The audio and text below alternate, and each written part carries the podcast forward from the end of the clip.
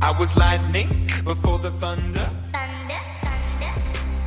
Local Talk presents How Much Do You Know? Welcome.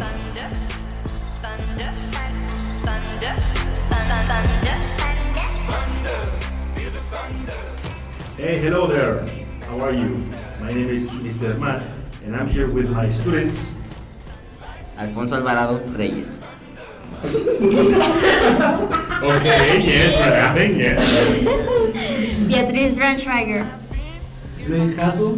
And Vanessa Peña. And today's topic is What do you know about? Yes, it's a really weird topic, but it's fun because we're going to be asking ourselves questions to see just how much we do know about any given subject.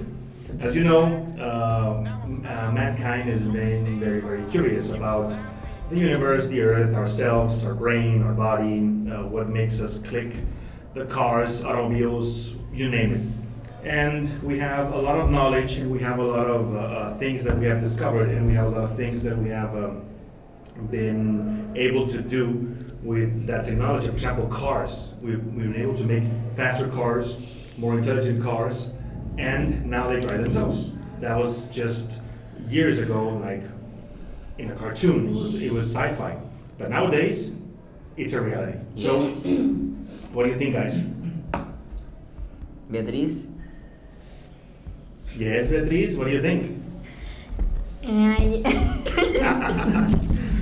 yes, I think that um, a lot of things have happened and a lot of innovation and technology have um, made this made the world different from many years before of how it was.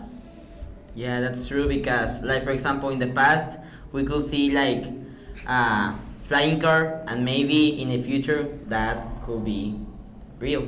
Yeah, I mean, uh, uh, years ago, for example, uh, for those who are my age or, or, or younger, wink, wink, um, that, that was a wink, wink for yeah, older, older than me. Uh, we saw comic books, and the comic books had uh, wrist watches that were telephones. And, And that was, nowadays- that, now it's a reality. I mean, now we have the iWatch and iThings and iGod and I don't know what else. They're gonna be adding to the i thing. So there's just one thing. I mean, from from sci-fi we jumped to technology into the present day. So it's a pretty cool thing. And uh, as I was mentioning before, uh, we know a lot of things, but something curious. We know a lot about, for example. Uh, the, the planets that are near us and some galaxies that are far, far away. The universe. Not Star Wars, but some galaxies far, far away. Uh, but how much do we know about the oceans? I mean, they're right here in Earth, and we haven't been able to map, like, I don't know, how many, 10%, 50%? Less like five percent. I Five think, percent. yeah. Okay, and, and what do you think is that? Well, because like for example, I read that the pressure in the ocean is too high. That for example, if you go too down, like your head will explode. Oh God. because of the pressure. Um, like sometimes we think like, oh, aliens are in the space, but maybe the aliens are right here down in the ocean. That's right, Vanessa. Yes. Yes. But do you know how, like, we have a lot of technology advances and innovations, but we don't use it to explore things we haven't um, fully discovered yet. Like, for example, the ocean. We have technology to make cars drive themselves, and we have um, enough technology to explore outer space and things that are like really far away, but we don't know what it's in our land that covers like more than 80% of our earth. I mean, Yes. Luis Angel, you have uh, something about it, this topic?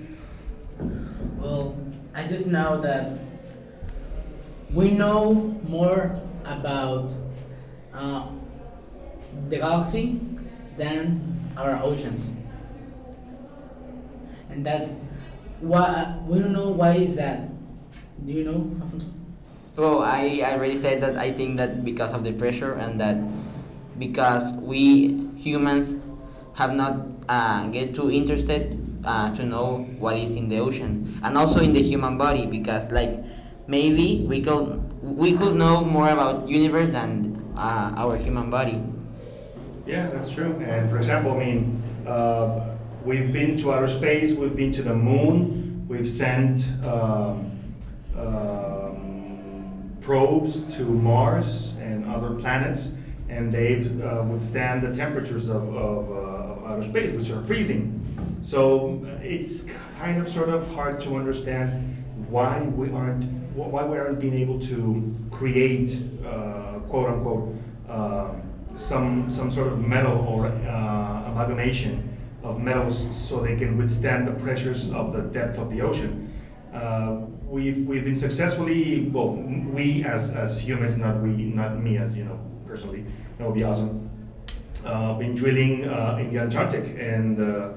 You, you can reach only certain uh, depth because of the pressure uh, of the water and the coldness. So um, it's, it's really, uh, how do you say, um, sad that uh, scientists are not given the opportunity to research and develop those kind of technologies to allow them to uh, delve further into the, the ocean so we can finally understand what's, what's down there because we can only imagine uh, what type of animals or, or, or cryptids are down there. I mean, if you recall, um, back in the day in the in the 1500s, uh, 1400s, the sailors they they talked about monsters, sea monsters.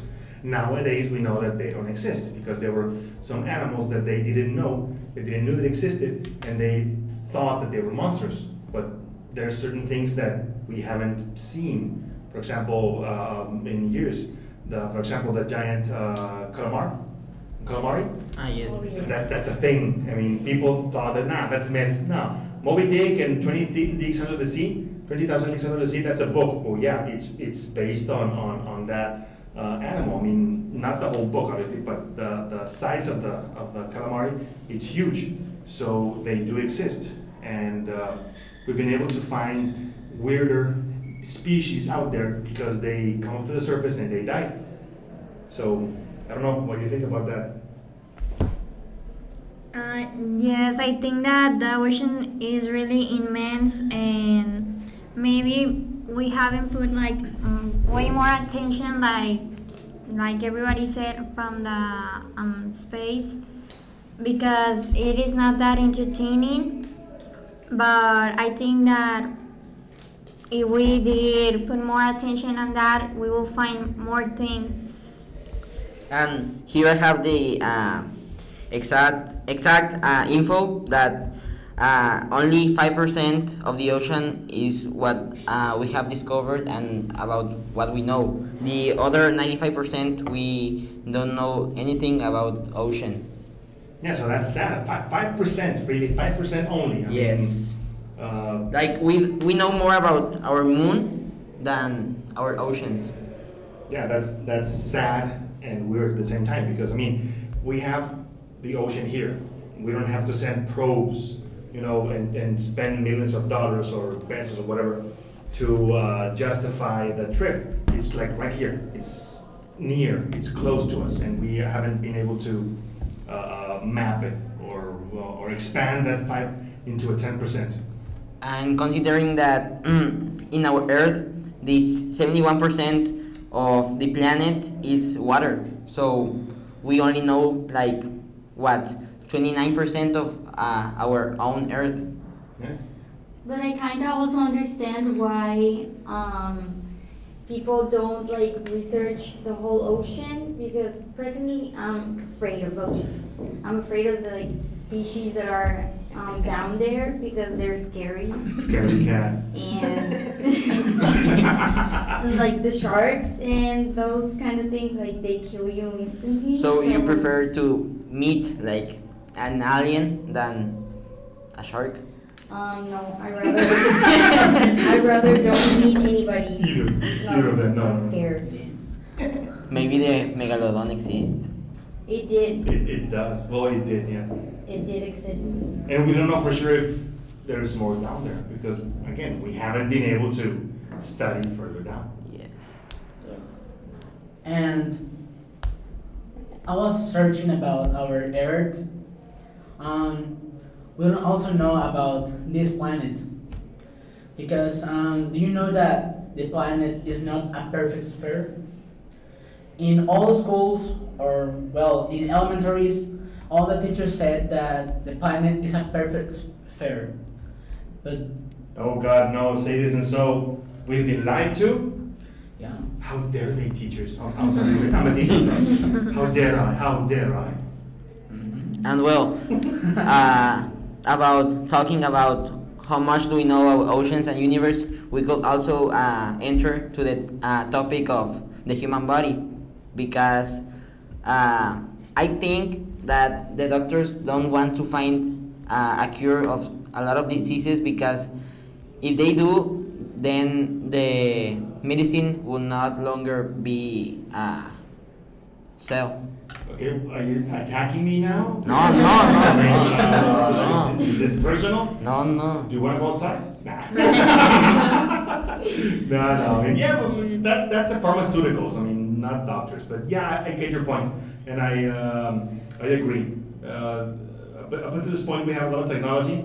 There's even nanobots that can like heal certain percentages of, of tissue that's damaged, and uh, we haven't found that quote unquote uh, the, the cure for cancer, which is like really sad because there's a lot of variations of cancer. But yeah, that's the earth we live in. And also, we are in a point of technology that, that we can create uh, any organ, or well, not any, but some organs. We can create it with a 3D um, printer. Uh-huh. Yeah. Oh yeah, that's cool. So, uh, we have art- artificial uh, organ. That's like crazy. Amazing. Like, um, for this time, like in the past, uh, no one have uh, been like no no one had uh, believed this kind of technology. Something.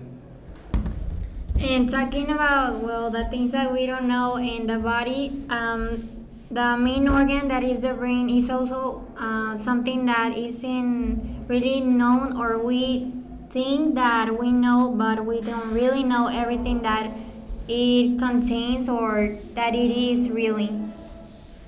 Yes, we still have like a lot of lack of information about how our brain works and what underlines mental illnesses and what can cure them.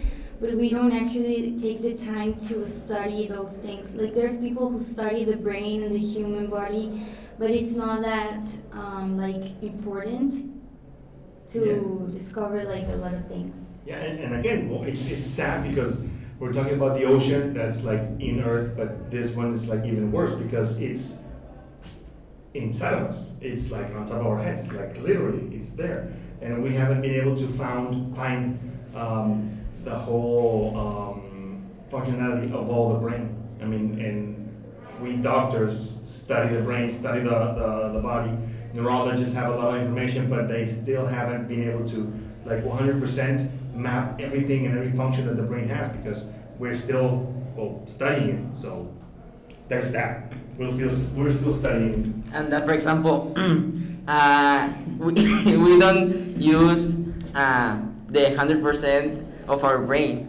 Like we only use like ten, like like fifty percent of our brain, and we could uh, be more intelligent if we use everything.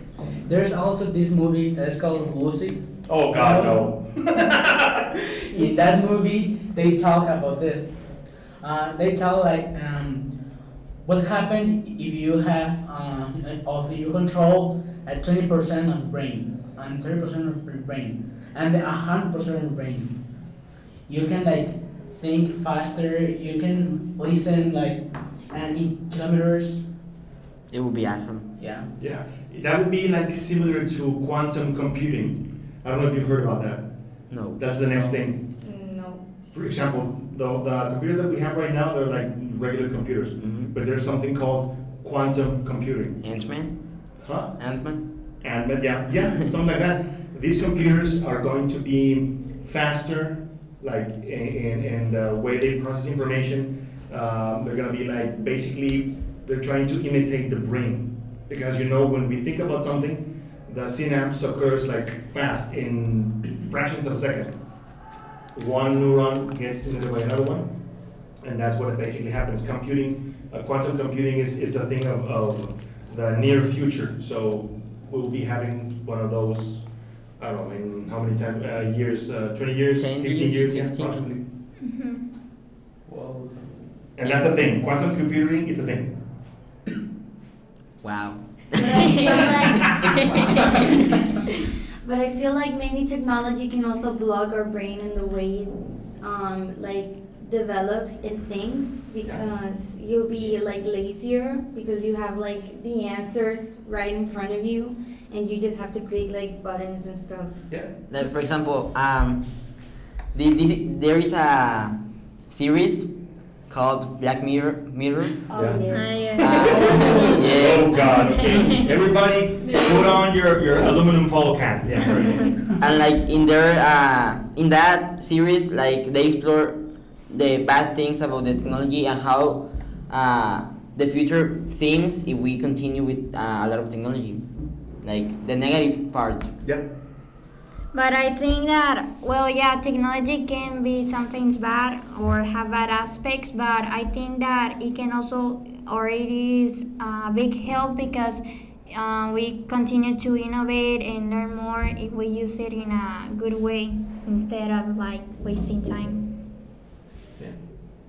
yeah That's that's that's basically the thing, because um, the the thing about technology is, for example, you guys, you you you were basically were born with an iPad on your hand. yes I oh, mean, well, uh, yeah, well, Not- well, well, not us, I mean, us. Not- not well, excuse me, it's metaphor. Uh, what I'm trying to say is that you were born in an era where Technology. technology is like everywhere. For example, me and uh, my generation, we, we were growing with technology at the same time. I mean, computers were, were still being developed and they were still being uh, improved. So we were learning as they were creating them. You guys, you got the best of, of that world. You got everything now. And, for, and on that subject, uh, when we wanted to study, we had to go to the library, like literally go to a library, a physical place where you can sit down and grab a book, not a digital one. Ew. Ew. well, excuse me. Um, and and uh, read. Unlike you guys, you just, oh, I'm gonna search for a book. Uh, Google, oh, thank you, uh, and that's it. I mean, you have, you have the book. I had to move literally from my house to the library. You're just jealous. No, no. Yes. Well, maybe a little bit, no. No. well, yeah, maybe a little bit. No, but it, it's a good thing. Uh, as you were saying, I mean, it, uh, technology is good, but up to a certain point, it makes us lazy. So the, the more we know about how to use technology in a proper manner, it can be very useful. useful. Because again, it, we have everything in the palm of our hands, and still we go like, eh, I don't want to do this. And you have like literally the world in your hands, like literally.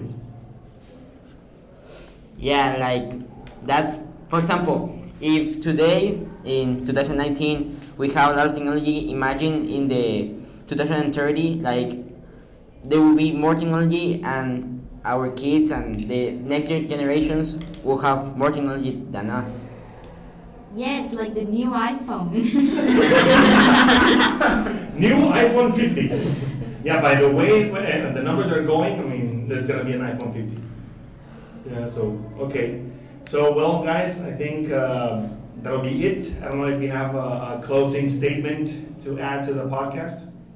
Well, I would say that uh, I wish that we could uh, learn more about our oceans and our human body because we know about universe, but we don't know about how how and where are living today. Yes, very good. And the subject of, of this uh, uh, podcast is basically like a question: How much do you know? And literally, ask yourself, how much do you know about any topic?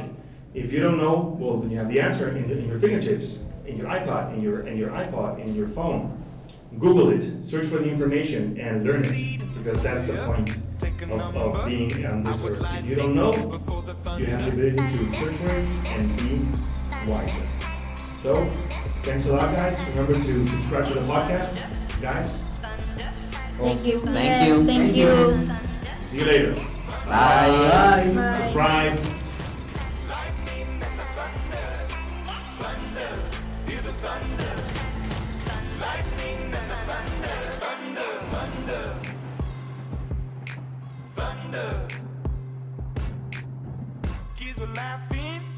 My classes while I was scheming for the masses. Who do you think you are? Dreaming about being a big star. They say you're basic, they say you're easy. You're always riding in the backseat. Now I'm smiling from the stage while you were clapping.